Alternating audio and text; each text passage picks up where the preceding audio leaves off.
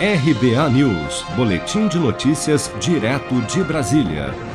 Puxada principalmente por uma alta de 6,47% das contas de luz após a adoção da bandeira tarifária escassez hídrica, a inflação oficial do país, medida pelo IPCA, Índice Nacional de Preços ao Consumidor Amplo, disparou 1,16% em setembro, atingindo o maior patamar para o mês desde 1994 de acordo com dados divulgados nesta sexta-feira pelo IBGE. Com a variação, a inflação já supera os dois dígitos nos últimos 12 meses, acumulando uma alta de 10,25% no período, o que corresponde a quase o triplo da meta estabelecida pelo governo em 3,75% para este ano. No ano, o IPCA já soma uma alta de 6,9%.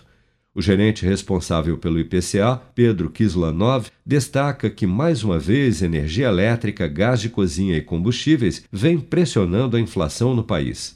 As maiores variações e os maiores impactos de setembro vieram dos grupos habitação, transportes e alimentação e bebidas, nessa ordem. Falando primeiramente do grupo habitação, houve uma alta de 2,56%, puxada pelo resultado da energia elétrica, que subiu 6,47%. Em setembro, foi acionada a bandeira escassez hídrica, que acrescenta R$ 14,20 na conta de luz a cada 100 kWh consumidos. Vale lembrar que em agosto estava em vigor a bandeira vermelha patamar 2, com um acréscimo menor de R$ 9,49 para os mesmos 100 kWh. Além disso, tivemos reajustes tarifários em Belém, Vitória e São Luís, que contribuíram para a alta observada no mês. Ainda em habitação, merece destaque também o gás de botijão, cujos preços subiram pelo 16º mês consecutivo, acumulando alta de 34,67% nos últimos 12 meses.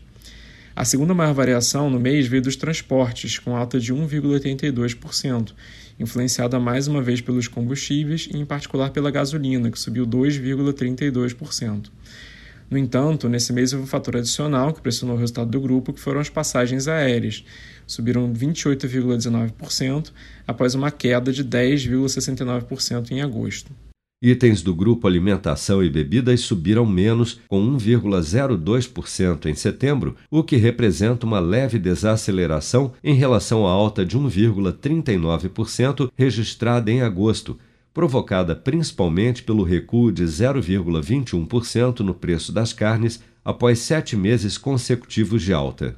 Outros alimentos também registraram redução, como a cebola, que caiu 6,43%, pão francês, menos 2%, e o arroz, que ficou 0,97% mais barato no mês passado.